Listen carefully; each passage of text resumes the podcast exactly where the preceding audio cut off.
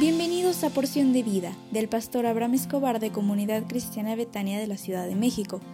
Prepárate porque hoy recibirás un mensaje para ti. Hola, ¿cómo estás? Toc Toc. Buenos, pero muy buenos días. Qué alegría me da siempre saludarte por este medio y decirte que hoy es viernes y se aproxima un fin de semana extraordinario.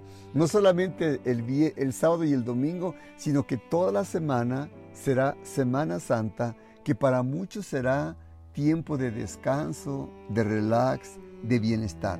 Y te recuerdo que no te enviaré audios en la semana del 11 al 15 de abril, porque tal vez vas a estar de vacaciones y deseo sinceramente que disfrutes el descanso que Dios tiene preparado para ti.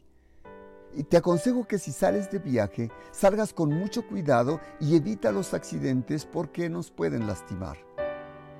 Previo a la Semana Santa, quiero depositar en ti un mensaje de optimismo en la adversidad. Dice el Salmo 27.3, aunque un ejército acampe contra mí, no temerá mi corazón. Aunque contra mí se levante guerra, yo estaré confiado. La actitud que asumimos frente al presagio de la adversidad determina la manera en que reaccionaremos. David, el escritor del Salmo 27, supo confrontar la adversidad con optimismo. El optimismo repele al temor y dijo, no temerá mi corazón. En medio de una crisis que podía significar muerte para David, él no se deja derrotar por el temor. En su noche oscura, él ve a Dios como luz, salvación y fortaleza. Para David, su fe en Dios le permite tener autocontrol sobre sus emociones. El optimismo desarrolla confianza, por eso escribió, yo estaré confiado. David fue un pensador positivo. Todos los hombres y mujeres de Dios piensan de manera positiva y tenazmente al manifestar su fe. David confiaba en la providencia de Dios.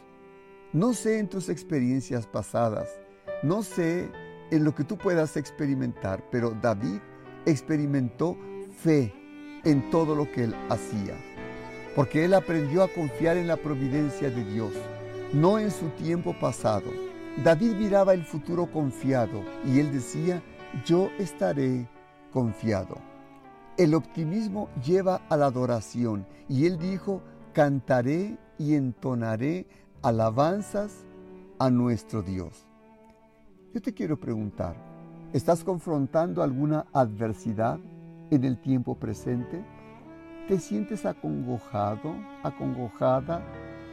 ¿O tal vez te sientes triste? ¿No sabes qué hacer? Ahí mismo donde estás, te invito a poner tu confianza en Dios. Dile a Él lo que te pasa. Exprésale tus temores y verás que un milagro ocurrirá en tu vida. ¿Me permites orar por ti? Cierra tus ojos. Padre, te ruego por la persona que escucha este audio, para que si está pensando salir de vacaciones, te ruego que le bendigas y que no permitas que su pie tropiece, sino que le concedas disfrutar de su viaje y que regrese con buenas noticias a los suyos y que venga repleto, cargado, cargada de bendiciones en su vida. Te lo suplico en el nombre del Señor Jesús. Amén. Te espero el próximo domingo en el templo a las 10.30 de la mañana y deseo con todo mi corazón que el Señor renueve tu mente, tus fuerzas y tu corazón, que Dios te bendiga en lo que hagas y nos vemos, te recuerdo, el 18 de abril con una nueva serie a la que titulé El valor de los amigos. Dios te bendiga.